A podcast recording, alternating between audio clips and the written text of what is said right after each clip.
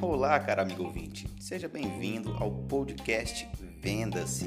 Eu sou Pedro Siqueira, especialista em marketing e comportamento humano, CEO do Instituto Populus, e irei mediar assuntos aqui dentro desse podcast relacionado ao alcance de alta performance dentro das empresas. Iremos falar aí para os empresários, para os líderes, para os gestores, executivos, trazer ferramentas, métodos, né, realmente dinâmicas práticas para que você aplique dentro do dia a dia do seu negócio, para que você consiga aplicar dentro do seu dia a dia pessoal. Né? Iremos falar bastante aí sobre pessoas, organizações e resultados. Hoje temos aí o podcast Crise, um terreno fértil de oportunidades. Então, para começar a falar de crise, a gente tem que começar a falar do comportamento. Eu gosto sempre de colocar que é, de um universo de 100% das coisas que acontecem na nossa vida, 10% são as circunstâncias e 90% é como nós reagimos a isso, como nós vamos dar resposta para isso. Então a gente não tem o poder de ir lá e mudar essa crise hoje. Nós não temos o poder de ir lá e realmente acabar com essa doença que está assolando. Não é só o Tocantins, não é só o Brasil, é o mundo todo. Mas o que nós podemos fazer?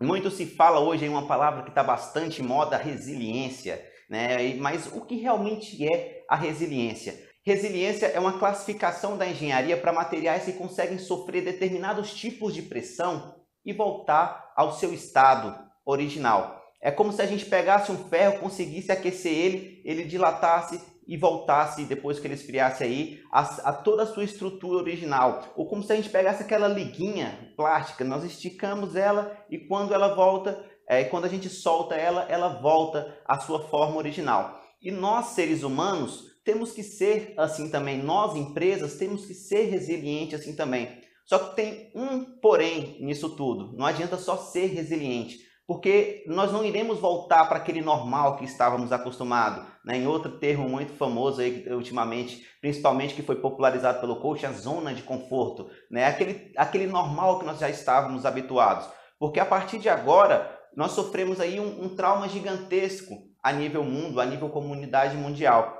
E isso vai acarretar em novas situações, em novas circunstâncias, em novos comportamentos, tanto pessoais quanto empresariais.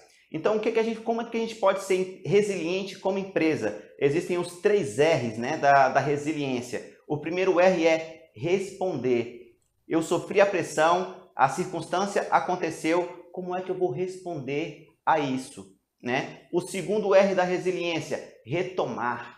Como é que eu vou fazer essa retomada mediante a um cenário que aparentemente aqui inicialmente é crítico para mim? Então, como que a gente pode fazer isso? com bastante planejamento, com bastante inovação. E quando falamos em inovação, a gente não fala só em, em aparelhos tecnológicos, em, em, em, coisas aí de, de alto custo. A gente pode começar inovando a partir do nosso pensamento. A gente pode começar inovando a partir da nossa organização. Pode ser uma, uma inovação organizacional, uma inovação de processos. A gente tem que mudar. Nós temos realmente que fazer diferente. Como aparece lá, não sei se vocês já tiveram a oportunidade de assistir aquele filme Fome de Poder, que mostra a ascensão do McDonald's.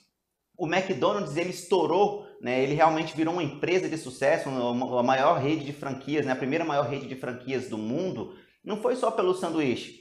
Porque sanduíche por sanduíche, às vezes aquele pit dog da esquina ali tem um sanduíche muito melhor do que o McDonald's. Mas o processo do McDonald's é que agregou o valor para ele ele inovou, não foi mudando ingredientes do sanduíche, não foi é, colocando propagandas boas, mas o processo da pessoa poder chegar até o balcão, fazer o pedido e já sair com o seu produto. Isso é um tipo de inovação. Então ele fez um processo, uma inovação de processo dentro da própria cozinha, né, a movimentação de funcionários e isso tornou ele uma das maiores empresas da história da humanidade. E você? Como é que você pode trazer inovação para dentro do seu negócio, para dentro da sua empresa, ou melhor, para dentro do seu próprio projeto pessoal? Terceiro R, reimaginar, reinventar. Como que eu posso realmente pensar em uma nova situação de futuro? A gente ainda não sabe como vai ser é, a, a, vida, principalmente empresarial, como o nosso mercado, como é que é a nossa situação financeira aí, né? Realmente como a nossa economia vai estar quando essa, essa pandemia passar. Então eu vou ter que começar a fazer uma reimaginação. E, e tem uma, uma, uma ferramenta que a gente sempre gosta bastante de usar dentro do coaching, que ela chama memória de futuro. Comece a fazer ensaios mentais de como será essa, essa retomada, de como a sua empresa pode atuar dentro do mercado nessa nova demanda. A gente sabe que a partir de agora é, as necessidades, a maneira como o consumidor vai chegar até as empresas vai ser diferente. E como eu vou me posicionar perante a isso? Então, uma dica que eu dou para vocês nesse terceiro R aí é posicionamento digital, marketing digital. O mundo agora ele foi forçado a sair do analógico e passar para o mundo virtual. A gente já estava aí nesse processo lento de transição. Então, assim, as empresas ainda estavam, algumas empresas já estavam dominando esse mercado e outras empresas estavam caminhando lentamente. E algumas outras ainda estavam realmente no zero, estagnado. Então, agora, é, como diria Darwin, não vai ser o mais forte nem o mais inteligente, mas aquele que se adapta ao mercado. E como é que você vai poder se adaptar a essa nova realidade de mercado? Como você vai poder servir o seu consumidor nessa nova, nesse novo canal, nesses, nesses novos é, perfis de demanda que nós teremos aí agora. Então a gente tem que entender que a partir do momento quando tudo isso voltar, alguns produtos, alguns serviços vão ter uma ascensão, vão ter uma alta demanda aí de, dos consumidores e alguns outros serviços vão sofrer uma baixa muito grande. Por que isso? A gente está passando por um momento de isolamento. Nós estamos passando agora por um momento realmente de reclusão social. E isso vai acarretar em sérias alterações comportamentais das pessoas. E se as pessoas estão mudando o comportamento, elas vão começar a mudar a maneira como ela está enxergando o mundo. E, consequentemente, a relação dela de consumo vai alterar também. Então, eu quero que você comece a fazer uma reflexão interna dentro da, do, do seu produto, do seu serviço, de como é que o seu produto vai estar encaixado dentro dessa nova realidade. Como que você vai se posicionar nesse, nessa nova situação de mercado. Passo isso para vocês. Gerenciamento e liderança. Algo que é primordial para a sobrevivência das organizações médias e grandes organizações. As pequenas organizações, elas ainda não têm esse, esse poder, digamos assim, de várias pessoas, de equipe, mas as médias e grandes empresas estão passando aí agora por um momento não só de dificuldade financeira, não só num momento de dificuldade de fluxo de caixa, mas também estão passando por um momento de crise de liderança.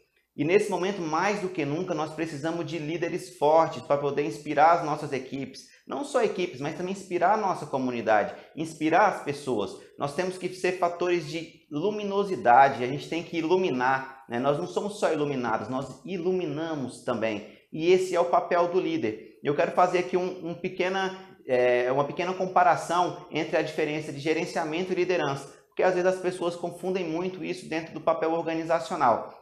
Então, qual que é a, a diferença mais ou menos principal? O líder, ele sempre vai se preocupar com uma coisa que deve ser feito, para onde nós vamos. E o gerenciador, o gestor, o gerente, ele vai preocupar em como chegaremos lá. O líder, enquanto líder vai, vai se preocupar em qual vai ser a missão que vai ser feita, o gerente, o gestor, ele tem que se preocupar no método, como vai ser feito. Então eu vou colocar uma situação um pouco hipotética aqui para vocês. Vamos dizer que estamos todos em uma mata fechada e nós temos a missão de fazer a limpeza dessa mata para podermos produzir. Vamos limpar realmente aquele terreno para a gente começar realmente a produzir. Como diz a palestra aí, né? um CRIS, um terreno fértil de oportunidades. Vamos fazer o nosso terreno fértil. Qual que é o papel do gestor? O gestor ele tem que saber se a, as ferramentas estão afiadas, se os, os, trabalhadores aí estão com a massa muscular tudo em dia, né? se os métodos de trabalho estão eficientes, né? eficazes. E qual é o papel do líder? O líder vai ser aquele cara que vai subir em cima da árvore, vai olhar para o todo e vai falar: estamos na mata errada. Então você que tá, tem esse papel de liderança dentro da sua empresa agora, é extremamente necessário que você suba na árvore e identifique se a, a mata que você está desbravando agora é a mata certa. Se a mata que você está trabalhando agora é o momento certo. Se, essa, se esse local, se essa maneira como você está trabalhando, esse objetivo que você traçou, realmente é o objetivo certo a ser seguido. Porque principalmente nesse momento que nós estamos vivendo hoje, nós temos que ser assertivos. E eu vou falando, continuando falando disso, eu vou trazer para vocês os quatro P's da crise. Eu tenho estudado bastante aí, né? Tenho focado em afiar o meu machado, como diria Abraham Lincoln. Se eu tivesse oito horas para cortar árvores, eu passaria seis amolando o meu machado. E é isso que eu tenho feito nesse período aí de reclusão, de quarentena, né? O Instituto Populus aí tem vindo apoiar bastante empresas, nós aumentamos bastante a nossa demanda de serviço nas últimas semanas. Então a gente presta apoio nas empresas em, em qual sentido? É, consultorias, treinamentos, é, mentorias, é, recrutamento e seleção. A nossa intenção como empresa é alimentar o mercado, é fornecer às empresas o melhor capital humano, porque o maior patrimônio que, que as empresas podem ter, o maior patrimônio que as instituições podem ter são as pessoas. Então vamos lá, vamos falar dos quatro P's da, da crise. O primeiro P, planejamento. Como é que eu vou realmente traçar uma rota? Digamos que fomos soltos aí no meio de um oceano e a gente tem que achar o nosso caminho de que maneira eu vou poder traçar essa rota para chegar até o meu destino, que é o sucesso da minha empresa. Segundo P, paciência. Não adianta agora fazer as coisas por impulso, fazer por fazer, porque nós temos que ter paciência de esperar essa situação é, mostrar para nós o como ela vai se desenrolar, para que a gente não possa desesperar. E através dessa paciência a gente vai poder aí é, desenvolver ainda mais a nossa inteligência emocional. A gente precisa muito estarmos aí conscientes das ações que a gente vai ter que tomar. Terceiro P, pessoas. O maior patrimônio das organizações, o maior patrimônio do mundo. Sem as pessoas nada existe. Não adianta a melhor ideia se eu não tiver capital humano para poder possibilitar que eu chegue até lá. Então, o terceiro P, pessoas. Quarto P da crise aí, paixão agora mais do que nunca. Se você aí, dono de empresa, se você líder, gestor, gerente, se você não tiver paixão pelo seu negócio, se você não tiver paixão por aquilo que você faz, você não vai conseguir dar o combustível da motivação que a, a sua equipe vai precisar. Você tem que transbordar esse sentimento, porque nós, mais do que nunca agora, precisamos motivar as pessoas, precisamos mostrar a luz no fim do túnel. E mostrar, às vezes, só mostrar a luz no, no fim do túnel não vai ser o suficiente. A gente vai ter que caminhar ao sol. Então eu conto muito aí com a, com a participação de vocês dentro desse mercado. Precisamos muito de você empresário, de você empreendedor, de você líder, para que a gente possa realmente sair da melhor maneira dessa situação. Muito obrigado. Eu sou Pedro Siqueira, diretor do Instituto Populus. Se você precisa aí de um recrutamento, se você precisa de um treinamento especializado para a sua empresa, se você precisa aí de um gestor de RH, nós estamos aqui para poder atendê-lo da melhor forma. Muito obrigado. Um abraço a todos.